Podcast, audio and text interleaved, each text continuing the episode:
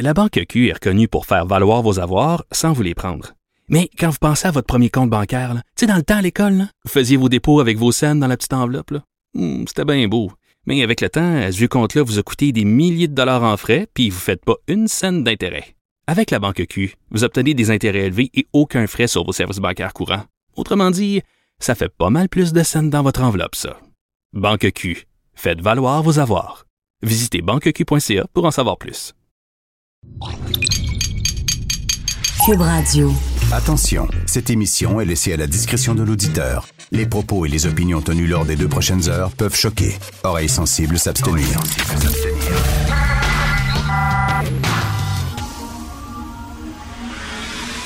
Martino. De 8 à 10. Politiquement incorrect.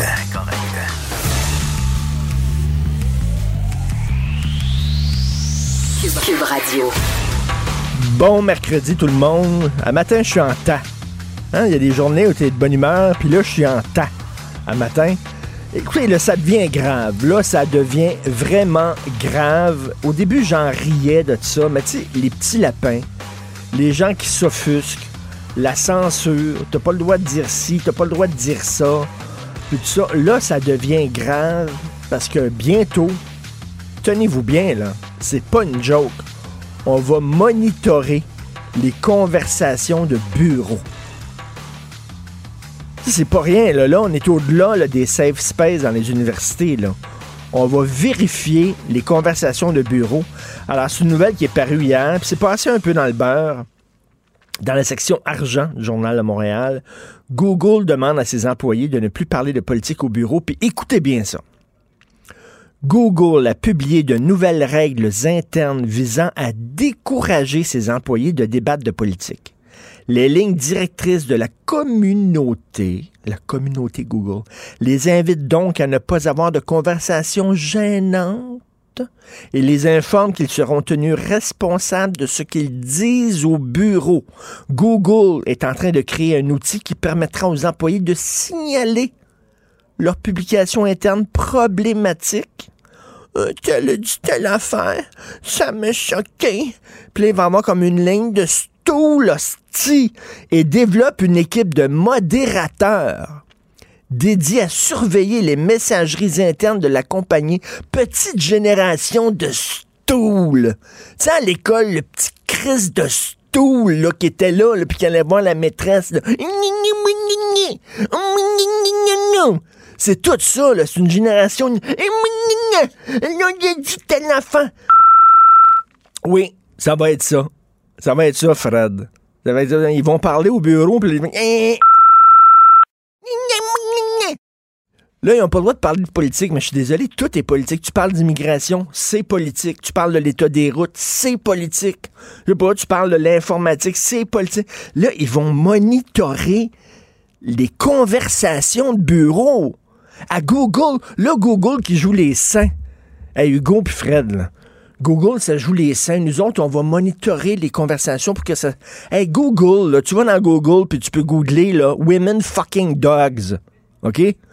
Puis ils vont t'amener sur des sites porno où tu vois des femmes baiser des chiens.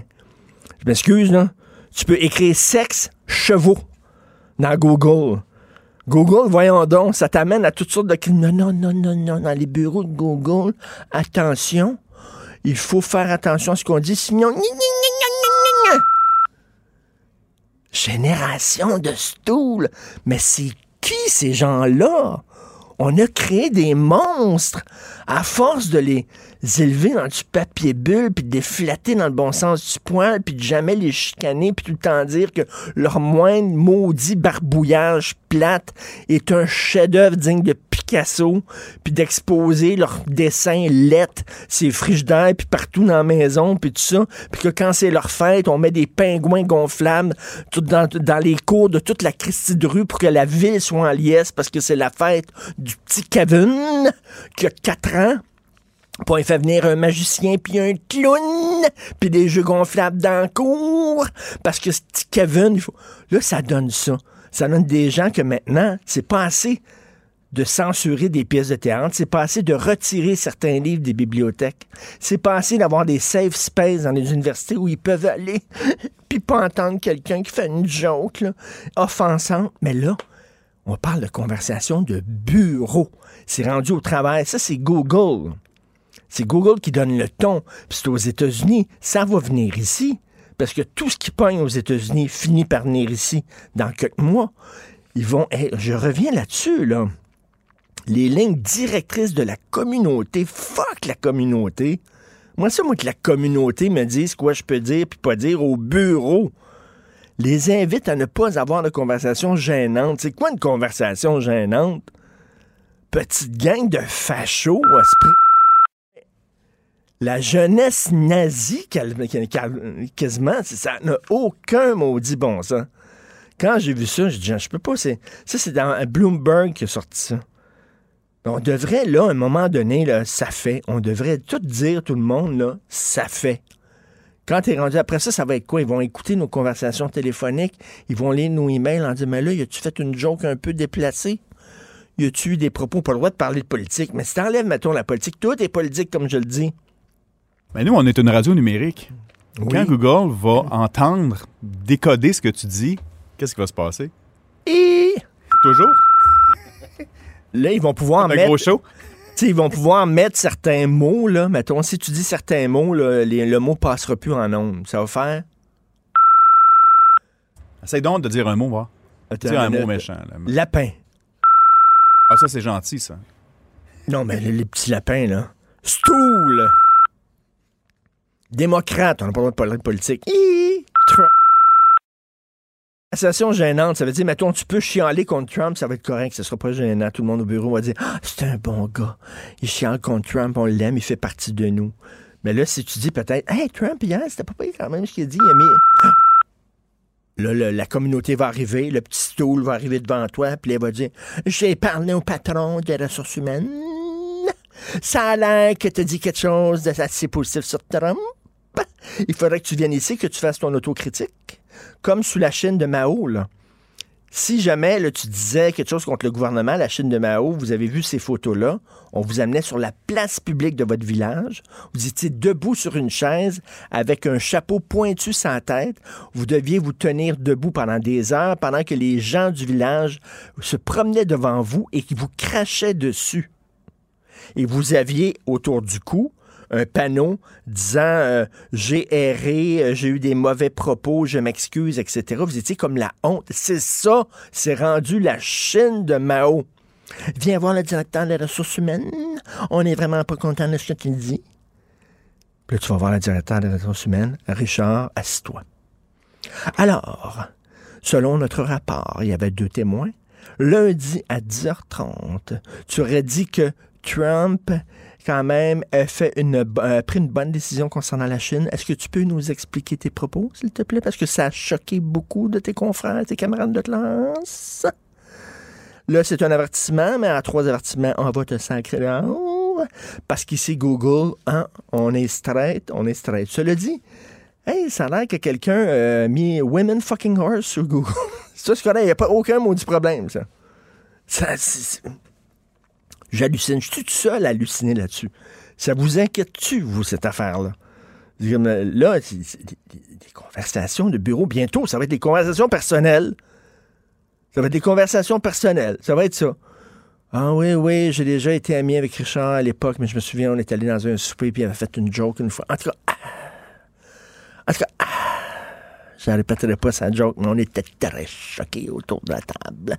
On était très offensés autour de la table. J'espère que Google n'écoutera pas nos propos parce qu'il y a peut-être des gens qui vont dire des choses pas correctes.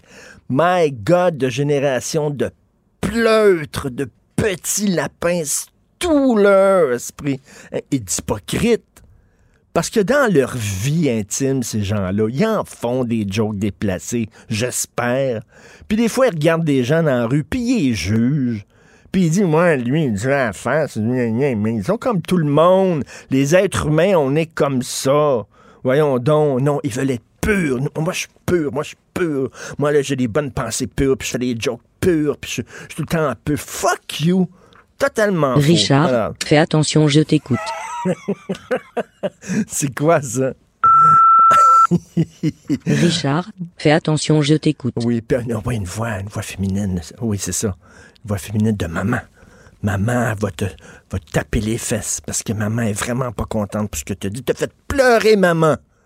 C'est plus Big Brother, c'est Big Mother. Vous écoutez politiquement Ne pas dire incorrect. Ne pas dire fuck. OK. Mais le, le- la, la chanson du fuck en Alaska, le fuck en Alaska, on n'a plus le droit de dire ça. Vous écoutez politiquement incorrect. Politiquement incorrect.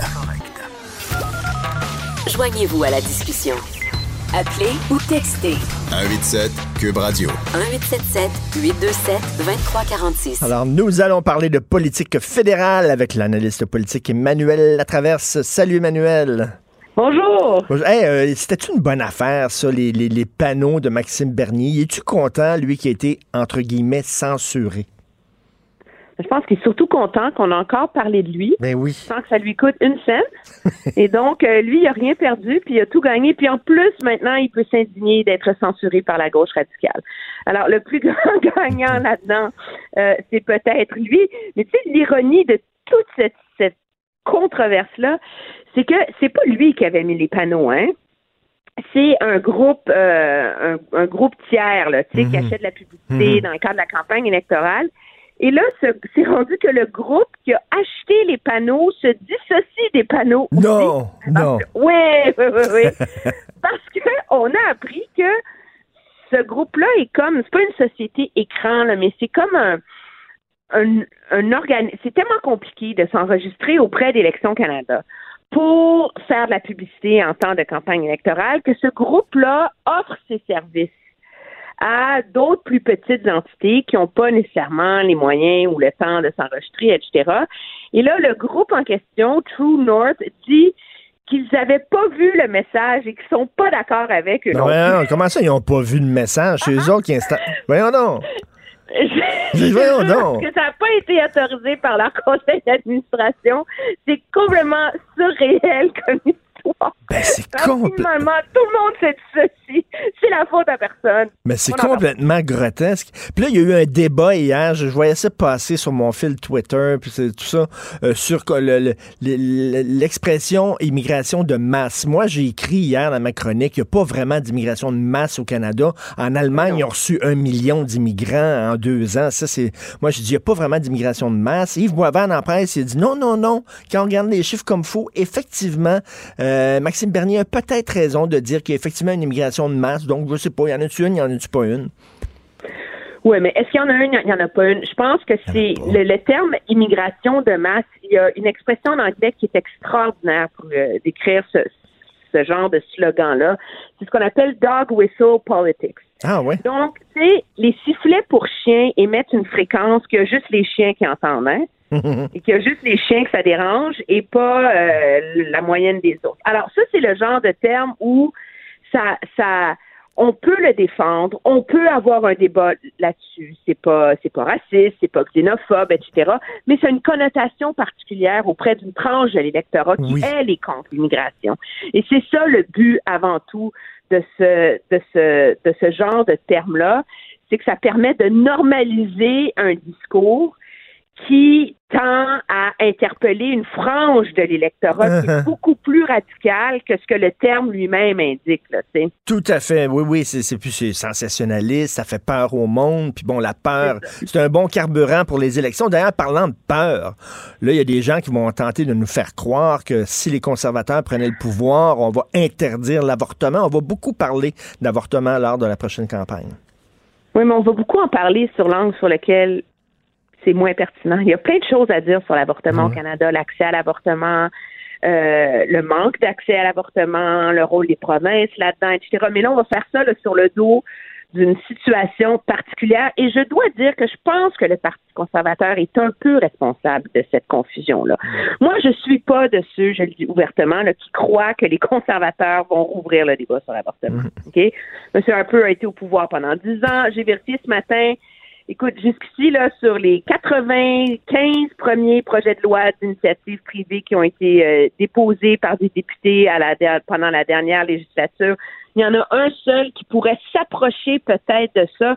Et encore là, c'est un amendement au code criminel pour que quelqu'un qui blesse un, une femme enceinte et blesse ou tue l'enfant Mhm. soit reçoivent une peine supplémentaire, ce qui déjà est vu par certains comme ouvrant le débat sur l'avortement. Il y en a eu un seul, ça a été déposé, ça n'a jamais été débattu. OK? Mais, mais là, moi, je te dirais, moi, je me fais l'avocat du diable. Harper, c'était Harper. Euh, Andrew, Harper, il gardait, il, il maintenait une distance avec son aile morale très à droite. On dirait que Scheer, il a courtise un petit peu, je sais pas. Que Une ambiguïté. Je pense que il y a- en tout cas, moi, de, m- m- Monsieur Scheer a un discours très clair à l'égard de cette frange-là de son Ok. parti. Tout le monde sait qu'il est issu de cette frange-là. Tout le monde sait Hmm. qu'il est pro-vie, qu'il est très religieux. euh, et il y a une part importante, ben, il y a une part dans ce parti-là qui, euh, qui voudrait voir ces débats sociaux-là ouverts. Le discours de M. Scheer, c'est écoutez, ces enjeux-là divisent les Canadiens et euh, ne vont jamais permettre des avancées euh, électorales pour le Parti conservateur non plus. Alors pourquoi pas travailler sur des enjeux sur lesquels on peut faire consensus, que ce soit des crédits d'impôt par exemple Mhm. pour les familles qui font l'école à la maison, tu sais, des affaires comme ça. Alors ça c'est le discours de M. Scheer. La position de M. Scheer, c'est de dire qu'un gouvernement conservateur ne va jamais rouvrir le débat sur l'avortement, mais ça soulève inévitablement la question de dire OK, que vous faites s'il y a des députés d'arrière-ban qui déposent un projet de loi privé et elle est légitime cette question-là. Et c'est et la ligne jusqu'ici, c'est de dire ben sous M. Harper, on, le débat n'a pas réouvert, on ne va pas le réouvrir. À un moment donné, les l'entourage de M. Scheer, les stratèges conservateurs, la majorité des députés vont tous se dire écoute là, ça arrivera pas, puis Conseil des ministres voterait contre, puis etc. Tu sais, puis moi j'y crois à cette logique-là. là. Mhm. Mais le problème, c'est qu'il faut que ça sorte de la bouche de M. Scheer. Ben Il faut que M. Scheer, lui, soit clair. Mais- mon gouvernement ne va pas agir Mais comme pourquoi, ça. sais, ne- moi, je l'ai entendu de la bouche de Gérard Deltel, je l'ai entendu de la bouche, bon, de, de- des lieutenants du Parti conservateur au Québec, mais pourquoi Scheer lui-même le dit pas? Mais je pense que ça illustre à quel point c'est un enjeu euh, litigieux au sein même du Parti conservateur. C'est un enjeu qui divise le Parti conservateur très sérieusement. Et M. Scheer a voulu voir pendant combien de temps il pourrait épargner la chèvre et le chou, tu sais. Mhm. Mais là, maintenant, je pense que c'est très, très clair qu'il va être obligé de dire clairement, moi, comme premier ministre, je voterai contre toute réouverture du débat sur Ben l'avortement. oui, et que- je vais demander à mon conseil des ministres de voter contre. Parce que les gens, du les, débat les- sur l'avortement. les S'il gens, il y a des, le fera pas, il y a des gens qui sont tannés de Trudeau, puis qui voudraient peut-être, qui seraient peut-être tentés pour la première fois de leur vie voter conservateur, mais qu'une fois dans l'isoloir, ils vont se dire, on sait c'est quoi là-dessus, là, les positions de Trudeau sur certains sujets, là, tu sais, c'est clair. L'autre, je sais pas si je suis prêt à lui donner un chèque en blanc. C'est un peu un jack in the box. On sait pas ce qui va sortir de là. C'est trop ambigu. Finalement, je vais rester avec Justin. Ben, c'est le risque qui pèse sérieusement sur les conservateurs, surtout sur ces enjeux euh, de politique euh, sociale, égalitaire pour les femmes. C'est c'est des enjeux paratonnerres. hein. Ça va chercher le, le cœur des gens. C'est assez pour dire bon, mais ok, j'y vais pas parce que ça m'intéresse pas. Moi, je pense que M. Scheer, s'il veut vraiment euh, évacuer ce débat-là avant la campagne électorale, il doit donner des réponses très claires et aller au-devant des réponses potentielles qu'on peut poser. Comment lui voterait? Comment son conseil des ministres voterait? Comment ses secrétaires parlementaires voteraient? Est-ce qu'il va permettre à des députés de, de le faire ou pas? Et moi, je pense que c'est légitime pour des députés de, de- de déposer des, des projets de loi là-dessus, même si je suis absolument pas d'accord sur le fond. Là. C'est des gens qui représentent des commettants, qui sont et- élire en disant qu'ils sont pro-vie. On ne va pas empêcher ces gens-là de représenter la voix de leurs électeurs sous prétexte que c'est des positions plus marginales, surtout au Québec, là, et qui font pas Mhm. l'unanimité, sous prétexte aussi que c'est des positions de droite. À un moment donné, mais c'est la responsabilité du gouvernement de prendre des engagements quant à l'avenir et la façon dont il va traiter de ça. Et c'est pas compliqué à évacuer parce que mathématiquement, là, à moins qu'il y ait vraiment, là, il y a une vague bleue conservatrice absolument monumentale, là. Mm. Si le Conseil des ministres et le premier ministre votent contre, là, à mesure où les autres partis, les libéraux, l'NPD, le Bloc est contre, là, mais ça passera pas Ben, la c'est ça. sur l'avortement. Donc, il n'y a, là. pas- a vraiment Mais- de danger. Écoute, en, en terminant, parce qu'il reste deux minutes. Mais il faut tu- la poser, la, la question à M. Scheer, parce qu'il y a un peu de jouer sur les deux tableaux là-dessus, à un moment donné. Écoute, il y a un ancien conseiller économique de Stephen Harper qui a peur d'un virage populiste au Canada. C'est quoi ça?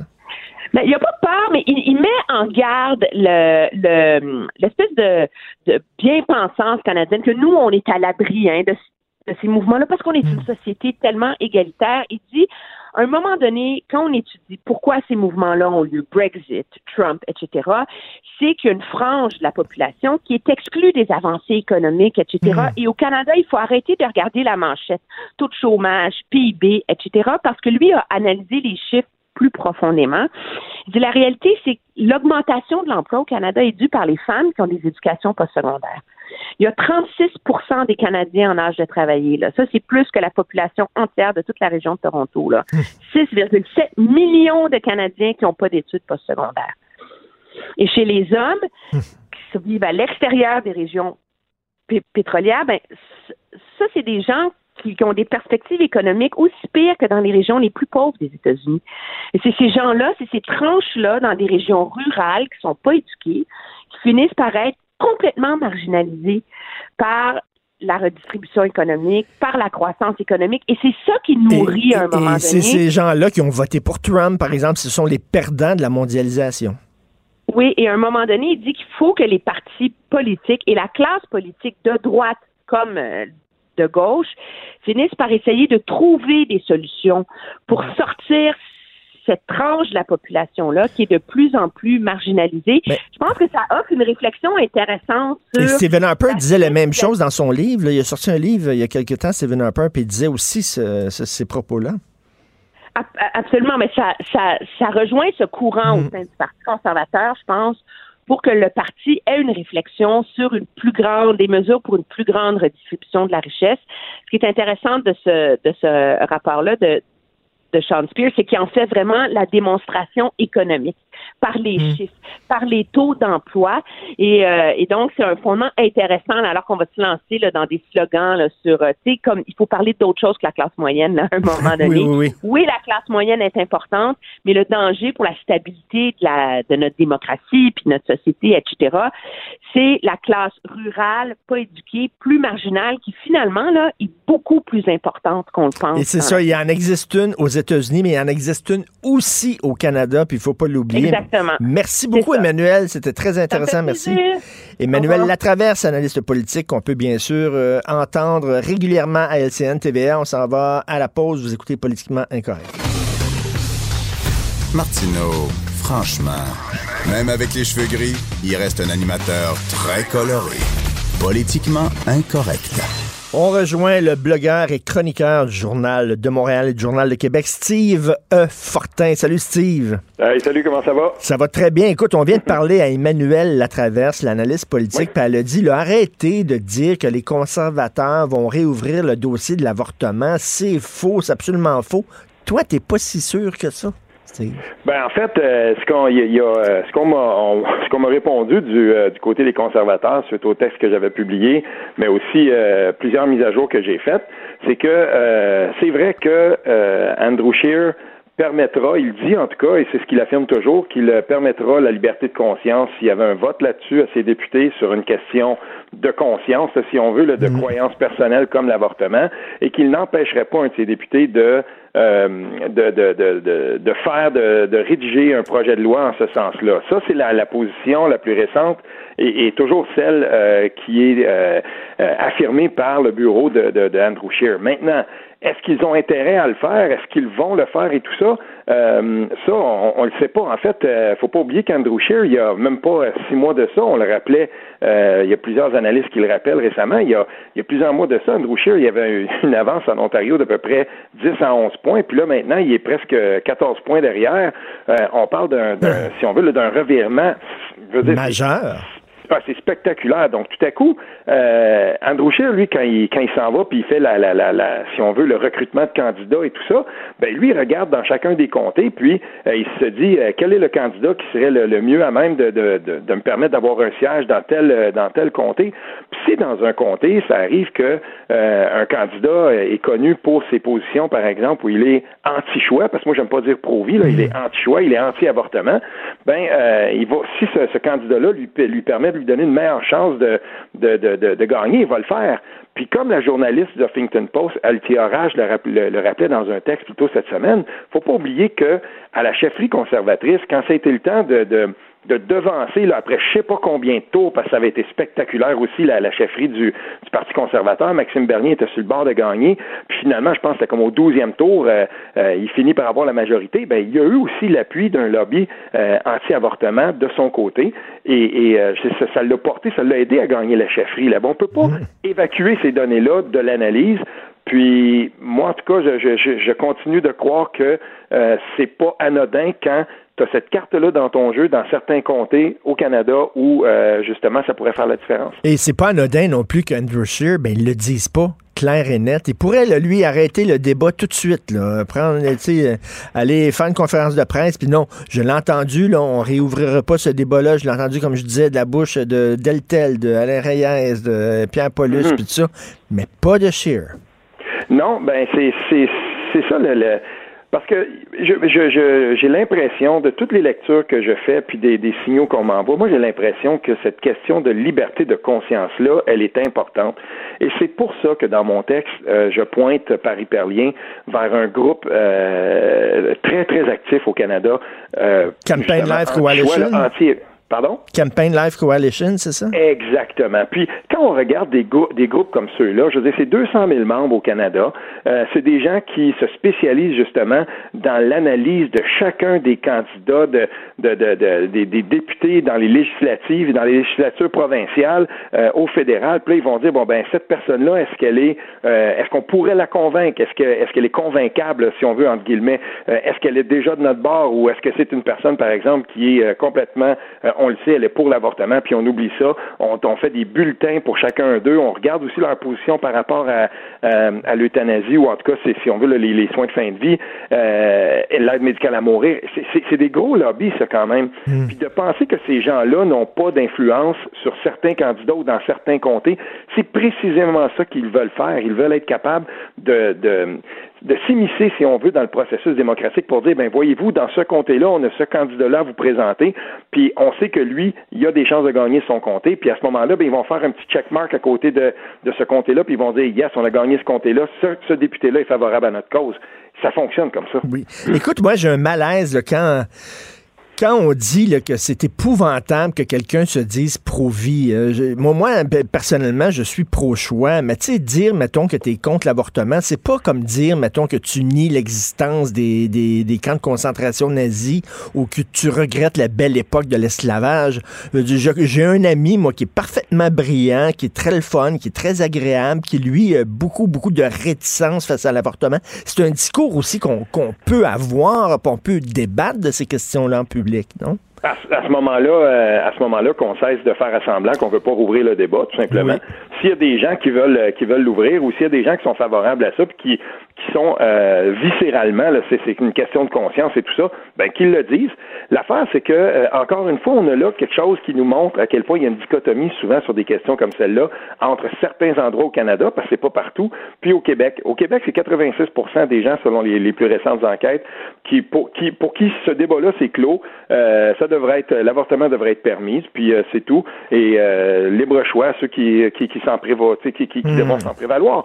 Mais il y a vraiment, c'est comme un peu les gros débats qu'il y a eu, parce que en regardant le site de cette coalition-là dont on parle, Richard, j'ai aussi vu qu'il y avait un gros lobby qui était fait en Ontario pour les cours d'éducation sexuelle. Puis on n'entend pas tant que ça parler de ça ici. Tu sais, c'est ce genre de dossier-là qui ici semble réglé, mais il y a des, il y a vraiment là, des, des grosses hmm. pressions qui sont faites sur le gouvernement Ford.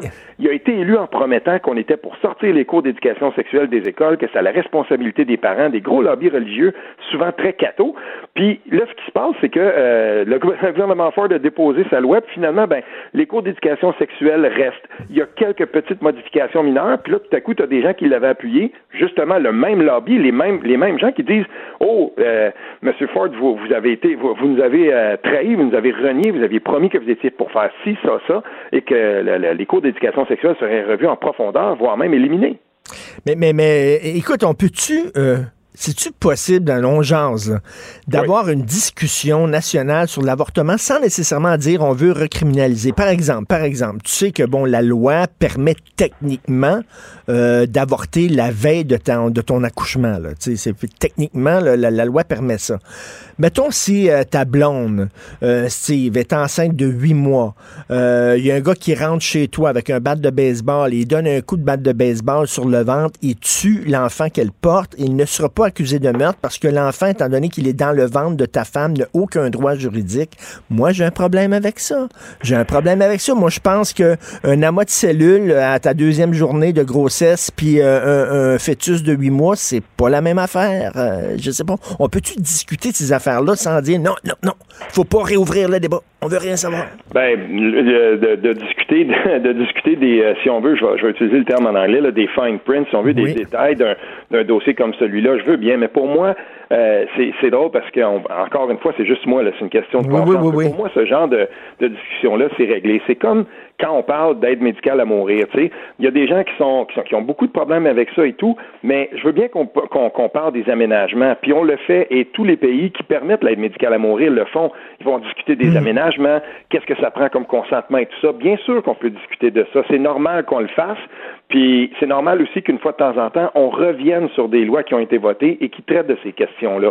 Qu'on discute des aménagements, de comment on procède pour, euh, pour l'avortement et tout ça. Ou le, le- le- Mais tu sais, je, je veux bien, mais sur le principe, si on décidait d'avoir une, euh, une discussion là-dessus, ben il faudrait qu'on ait une sacrée bonne raison de le faire. Sinon, discutons des aménagements ou qu'on revoie le, Non, si mais tu sais, discuter. Ben, discuter par normal, exemple, discuter par exemple sur des avortements tardifs. Simone Veil qui s'est Ouais, battue en. France pour euh, la légalisation de l'avortement. Simone Veil, qui est une personne Mmh, importante, qui était d'ailleurs euh, est au Panthéon maintenant en France. Oui. Euh, euh, elle, elle le disait fort bien. Après cinq mois, non. Après cinq mois, elle a jugé ça immoral.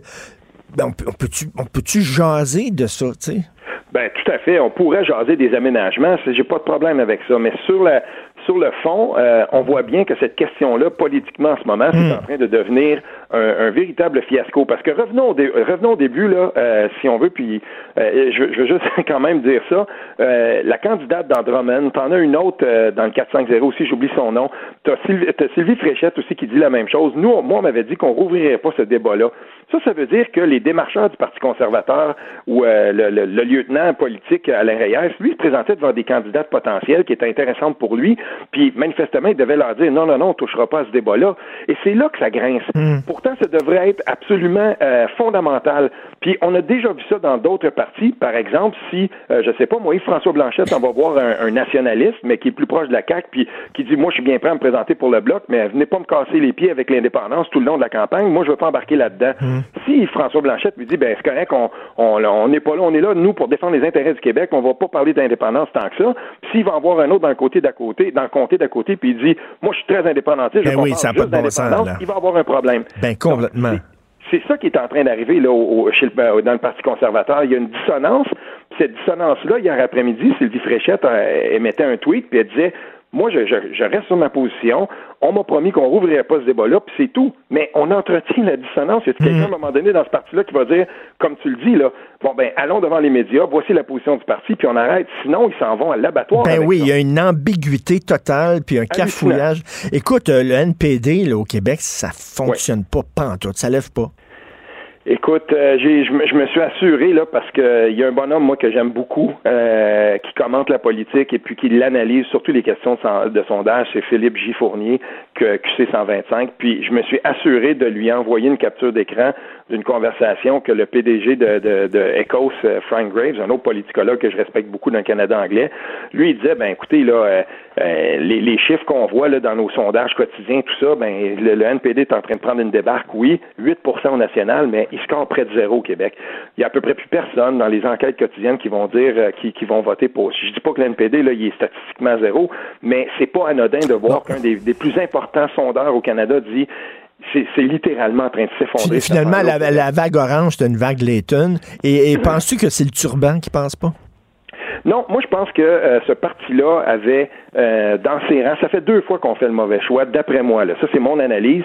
Euh, en 2011, quand on a choisi Thomas Mulcair, il y avait une autre personne dans ce parti-là qui était très, très intéressant, que je continue à trouver. C'est un député que j'apprécie particulièrement au NPD. Il est dans l'Ouest, s'appelle Nathan Cullen. Sa plateforme politique est encore sur le, sur le net, est encore sur le web. On peut aller voir ça. C'est un, c'est un monsieur qui est bilingue et, et, et, il aurait très, très bien passé dans le Canada euh, plutôt que, par exemple, euh, Thomas Mulcair, il est plus à gauche, il, y a des positions franchement à gauche assumées. Puis si le NPD n'est pas le parti qui assume des, des, positions franchement à gauche sur l'environnement et tout ça, ben il y a quelque chose, c'est parce que Thomas hmm. Mulcair, quand il était en haut des sondages, il s'est dit, il faut que j'élargisse ma base, puis il a flashé à droite, et, il, il s'est fait euh, complètement dépasser par la gauche par Justin Trudeau. Et, et là, ben depuis ce temps-là, ce parti-là ne s'en est pas remis. Le choix de Jack Meeting c'est comme si les, les, euh, les, électeurs, les, les pas, ben, pas les électeurs, mais les militants du NPD avaient été obnubilés par Justin Trudeau. Puis on a essayé de trouver une copie de Justin Trudeau et, et on s'est dit, ben Jack Meeting, c'est le jeune justement multiculturel, polyglotte qui pourrait nous amener tout ça. Mais l'affaire, c'est que peut-être que ce politicien-là, c'est pas ce qu'il y a sur la tête qui passe pas. C'est peut-être juste que tout simplement, il passe pas dans la population parce que c'est pas Justin Trudeau. Et il y avait d'autres gens dans ce parti-là qui auraient été intéressants de considérer. Puis moi, je continue de penser qu'un Nathan Aurait passé beaucoup mieux et sa plateforme politique, euh, elle aurait rejoint euh, les, Québécois. c'est quelqu'un qui a un certain charisme aussi. Euh, je, crois en tout cas que ça aurait été un meilleur choix. Donc les gens, mettons, qui auraient été portés à voter NPD aux mhm. prochaines élections fédérales, quoi, voteraient vert selon toi? Ben, au Québec, euh, c'est drôle, j'ai lancé un petit sondage absolument pas scientifique, mais tu sais, je me suis dit, je lance ça hier soir, puis je dis, bon, ben ok, t'es un électeur de Québec solidaire au Québec, d'après vous, euh, je, je, partageais justement la, la, réflexion de Frank Grace, puis je disais, si le, NPD est vraiment presque zéro, là. Euh, on sait qu'il y a beaucoup de, de, solidaires, surtout à Montréal, qui ben ont travaillé pour le NPD fort fort. Ils vont voter pour qui? Ben là, je vois bien que le Bloc québécois n'est pas dans les, dans les réponses favorites, mais tu sais, c'est pas scientifique, mais on le voit quand même dans les sondages, quand on regarde euh, la dispersion du vote en fonction des, des, des, affinités politiques provinciales, euh, il n'y a pas beaucoup de gens qui font le lien entre euh, le, Bloc puis le NPD. Moi, je pense que puis Québec solidaire. Moi, je pense que les gens de Québec solidaire vont continuer à appuyer le NPD quand même. C'est une question de conviction. Mais sinon, dans un comté X, si on peut faire passer, par exemple, un, un, candidat du Parti libéral, on le ferait, ou sinon on voterait vert. Mais le Bloc, c'est plate à dire, mais il y a, moi, je vois pas d'affinité particulière qui est en train de se construire, même si le NPD euh, cool. Et ça va nous dire quelque chose, ça, plus tard, Richard, on en reparlera. Euh, ça va nous dire quelque chose aussi sur l'autre vague orange, parce que c'était pas vraiment une vague, c'est une petite vaguelette, mais ça va nous dire quelque chose aussi sur qu'est-ce qui pourrait se passer avec Québec solidaire, parce que je ne dis pas, tu sais, toute proportion gardée, mais il y a des corollaires, il y a quand même euh, des, des, points d'ancrage ici qu'il faut analyser, et euh, s'il fallait que le NPD s'effondre complètement au fédéral, et surtout que, par exemple, qu'il ne reste plus de députés NPD, c'est bien possible euh, au Est-ce que ça va avoir un impact sur l'appui au à Québec solidaire, c'est ça? En tout cas, on va, oui, il va falloir qu'on regarde, qu'on regarde ça, parce ben que c'est pas anodin, ça non plus. La prochaine fois qu'on se parle, on parlera de ça. Et je veux t'entendre sur le bloc aussi, qu'on dit qu'il va. Euh, c'est la ressuscitation du bloc. On s'en parlera. Merci beaucoup, Steve. OK, salut bien. Steve Fortin, chroniqueur, blogueur, Journal de Montréal, Journal de Québec. Martineau et l'actualité, c'est comme le yin et le yang. Impossible de dissocier. Politiquement incorrect les bouteilles de vin vont augmenter. Le vin va augmenter. Êtes-vous content de ça? Pierre Couture qui est avec nous, chroniqueur économique, Journal de Québec. Salut Pierre. Salut. C'est-tu vrai ça? Le vin va encore augmenter? Ben là, écoute, c'est un, scénario potentiel parce que le gouvernement n'a pas encore dit comment il allait régler le problème des consignes de bouteilles de vin et de spiritueux. Hein. Et ça, écoute, ça fait plusieurs années que moi j'écris là-dessus, que le journal on écrit là-dessus. C'est un vrai scandale, hein, ce qui se passe avec les bouteilles de vin de la SAQ, des ben Ces bouteilles de vin-là, écoute, la SAQ s'en lave complètement les mains, paie euh, à peu près 10 millions de dollars par année à Éco-entreprise, qui est le, bac bleu, là. Et là, les gens déposent leurs bouteilles de vin dans le bac bleu. Les centres de tri sont pas équipés pour récupérer le verre cassé. les bouteilles de vin, et là, on enfouit ça. Le deux tiers des bouteilles de vin, à peu près, là, près de deux tiers des bouteilles de vin vendues à la SAQ, là, spiritueux, vin, ça va au dépotoir, ça s'en va à... Ça pas à- alors que s'il y avait une consigne, ben les gens rapporteraient leurs bouteilles à la SAQ. S'il y avait une à la consigne. SAQ. Ben oui. Voilà, puis ça, c'est un système qui. Il y a une étude en 2015, la SAQ a fait faire des études et ça coûterait euh, 250 millions de dollars. Ça veut dire 115 millions pour le coût direct là, de, de mettre en place ces dépôts-là, puis ce système de retour de bouteilles, et 27 millions de dollars par année sur 5 ans. Là, ça fait 135. Donc, ça, ça- tu additionnes les deux, c'est 250 millions sur 5 ans. 250 Et là, ben, millions, puis là, ça coûterait à la SAQ pour mettre sur pied un système de consigne, puis ça, ils vont nous Oui. refiler le coup. Ils vont nous refiler le coup. Parce que. Ben, moi, ce qu'on me dit, c'est que la SAQ, depuis quelques années, son taux de rendement, c'est pas. euh, les gens boivent moins d'alcool au Québec. La population vieillit. Alors, on est obligé de monter les prix des bouteilles pour générer autant de fric que le gouvernement demande. Et là, on nous dit qu'il fallait payer en plus cette facture-là, tout seul. Non, non, on va la refiler aux consommateurs, évidemment. Alors, euh, soyez pas surpris.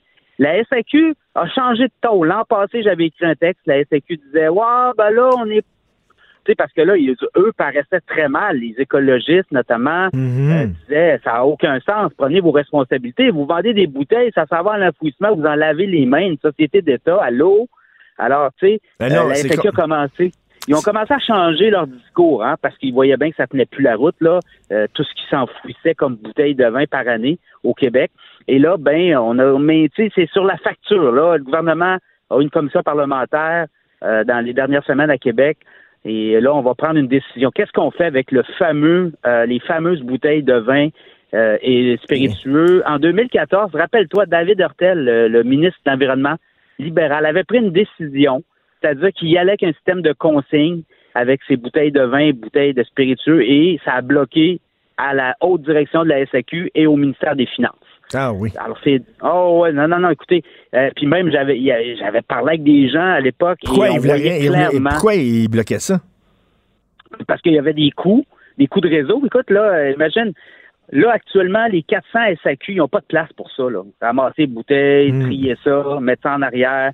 Donc, on nous dit qu'actuellement, ils pourraient peut-être les SAQ de dépôt, les certaines sélections, on parle peut-être d'une centaine de magasins possibles sur 400 qui seraient capables actuellement d'accueillir ces systèmes de consignes-là. Donc, imagine toute la reconfiguration du réseau. Euh, et la SAQ, elle, dans le fond, ce qu'elle veut, c'est peut-être éventuellement, peut-être se délester de certains euh, pour ses employés, là, peut-être aller plus vers le temps partiel. Ils le font déjà beaucoup.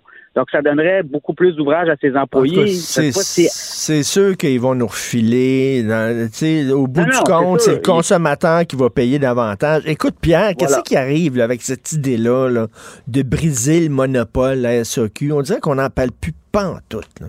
Non, ben la CAQ avait été élue. Hein. La CAQ nous avait euh, fait des belles promesses là-dessus. Ben oui. Euh, euh, même François Bonnardel, quelques mois avant la, la- la- le, le- le- le lancement des, des- de la campagne électorale, euh, oui, c'est vrai, on veut. Ben, c'est- C'est-à-dire qu'il parlait de libéri- libéraliser le marché du vin.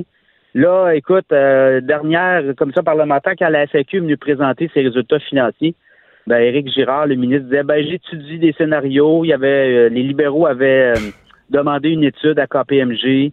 C'était pas ça, ça valait tellement une étude là pour pas qu'on Ben libéralise oui. le marché du vin. Ben oui. Écoute, il y, a- il y a tellement d'argent, vous l'avez vu là, euh, certaines bouteilles de vin qui est payées 84 cents sont vendues jusqu'à 16 dollars à la SAQ. Fait que beaucoup de monde font de l'argent avec le vin au Québec. Ils n'ont pas, intérêt, ils ont québécois. pas intérêt à libéraliser ce marché-là. Exactement. Écoute, ça va super bien chez Couchetard? Exactement. Eh, aïe aïe! 20 près de 21 millions en salaire pour les cinq hauts dirigeants euh, l'an passé. Mais écoute, Est-ce qu'il le Couche-Tard, mérite là, ou quoi? euh, Il le mérite-tu? Ben oui, écoute, ils sont rendus à un chiffre d'affaires de 59 milliards. 59 milliards et un profit net d'1,8 milliard. Ça a monté de 15% les revenus, 10% les profits. Et c'est 8% d'augmentation pour les grands boss de Couchetard.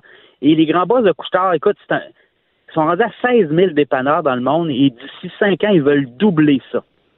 Ils veulent doubler leur chiffre d'affaires. Ils vont, dans 5 ans, là, le chiffre d'affaires de Couchetard va être le chiffre d'affaires de l'État du Québec. Ça va être rendu incroyable. 120 mais milliards. Ils ont-tu augmenté le salaire des gens qui travaillent là, des jeunes qui travaillent là chez Couchetard? J'espère, avec l'argent qu'ils font. pas.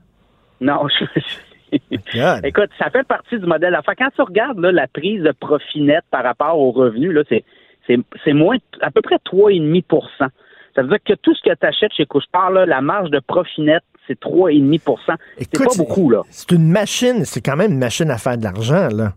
C'est incroyable parce que, Eux, écoute, ça- ça- le leur personnel coûte pas cher, là, on s'entend. C'est des jeunes qui travaillent là, tout ça. Ils doivent pas avoir un salaire incroyable. Eux autres, ils font du fric incroyable, couche tard. Exactement. Mais c'est une compagnie qui est reconnue pour gérer très bien tous ses coûts. Et c'est sûr que quand tu as une marge de, de, de bénéfice de 3 là, ça prend pas grand-chose pour que tu bascules dans le déficit. là.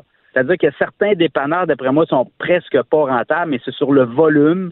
À force, ils vendent beaucoup d'essence. Hein? Près de la moitié du chiffre d'affaires de Couchetard, regardez ça, là, c'est des essenceries. C'est de l'essence. Alors, Ah oui. si les marges sont bonnes, ben oui. Écoute, on aurait dû, on aurait dû, on aurait dû euh, utiliser couche tard pour vendre du pot. Moi, je, Ben, Alain Bouchard, Alain Bouchard avait levé la main. Il a Ben dit, oui. je vais faire du Québec une vitrine. Ils vendent, Moi, ils je vais me servir de ça. ils vendent des billets de loto à des majeurs, à des clients majeurs. Ils vendent du vin, ils vendent de la bière, veut dire, ils vendent des Oh, ils cigarettes. Veut dire, voyons, ils cartent tout le monde. Ça. Ils auraient pu vendre du pot chez Couche-Tard, puis ça vient de finir. Pas besoin d'avoir des succursales SQDS. là.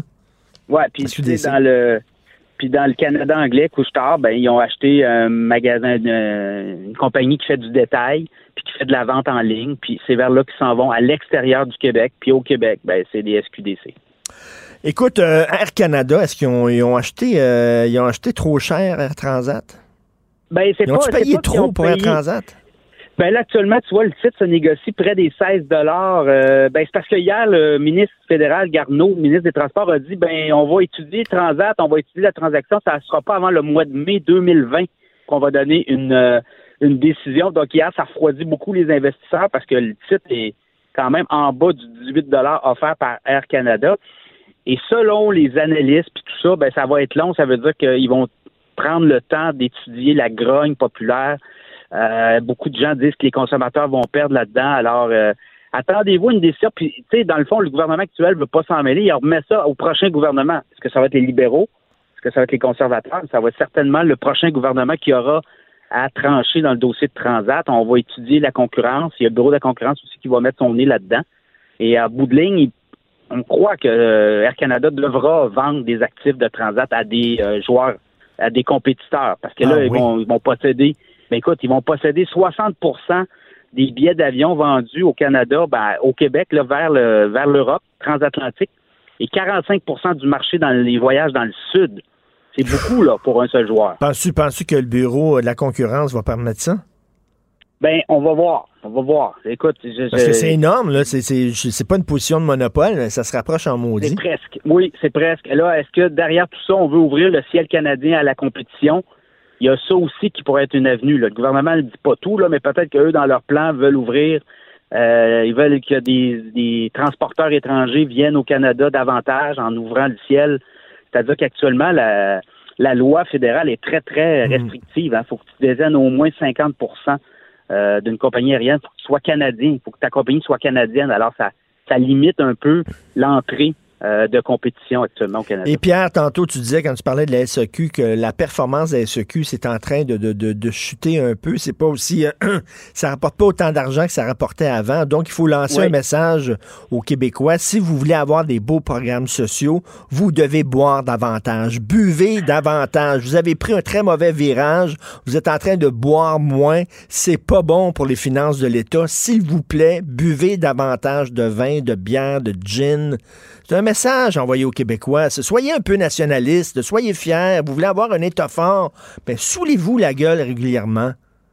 Mais il y a le pot aussi, là. Le pot, c'est Le une division de la. FAQ aussi, là. Ben oui, puis des billets de loto aussi, puis au casino, puis tout ça, là. C'est quand même, là. On veut un Québec fort ou pas? Bon. Le, voilà. le vice, le vice est payant, Richard. Le vice est payant en attendant les bordels légaux. À un moment donné, là, quand ils vont faire des sondages, puis il va y avoir un consensus social, puis que les gens vont dire, ben moi, on est rendu là, qu'est-ce qui les empêcherait? On verra. Ben, non, moi, je pense que, de toute façon, écoute, euh, les revenus de l'État, l'État a besoin de fric. Alors, regarde comment les, euh, les- les- le gouvernement vient nous chercher d'argent dans nos poches dans les dernières années, le gouvernement du Québec, là. Le budget est passé d'à peu près 80 milliards à 115, 120 milliards à peu près. Alors, euh, si tu regardes les besoins en santé des prochaines années, ben, Ben, on a besoin d'argent. On a On va besoin que l'argent rentre, puis euh, on peut pas euh, taxer puis imposer davantage les gens. Donc, euh, on va aller chercher où cet argent-là? Ben, comme ça, le vice. Dans vos Ben, poches. Dans vos pas. Merci beaucoup, Pierre. Pierre Salut. Couture, je le dis tout le temps, moi, transformer l'île Sainte-Hélène, l'île Notre-Dame en île des plaisirs. Une île des plaisirs où il y aurait des, des piqueries légales, tu pourrais fumer du pot, il y aurait un bordel, tu transformes l'ancien pavillon du Québec, mettons, en, en bordel d'État, puis là, tu as, un- passeport qui coûterait 300 pièces par année. Il faudrait que tu sois majeur. Il y aurait des guérites là, au pont qui se rendent à ces îles-là, puis là, tu vas là, puis c'est l'île des plaisirs. Pleasure Island. Ben oui, les, écoute, les, les touristes du monde entier viendraient, là. Puis l'argent rentrerait en maudit. Un red light, des piqueries, puis tout ça. Let's go, le party. Vous écoutez politiquement incorrect. Martineau et l'actualité, c'est comme le yin et le yang.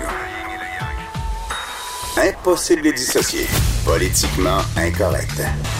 Alors, je disais tantôt, je parlais de Google qui va monitorer les discussions au bureau de ses employés pour pas qu'il y ait de discussions gênantes. Qu'est-ce qu'une discussion gênante? Je ne sais pas. Je ne sais pas. Qu'est-ce qui est gênant pour vous et peut-être pas gênant pour moi? Qu'est-ce qui est pas gênant pour moi et peut-être gênant pour vous? Qui va décider que ça, c'est une conversation gênante? À partir de quels critères? Je ne sais pas.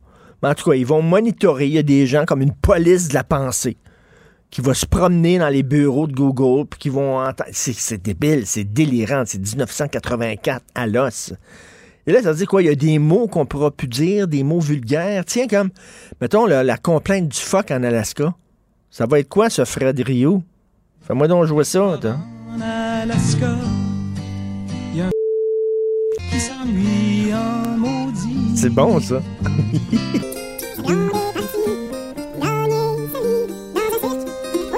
États-Unis.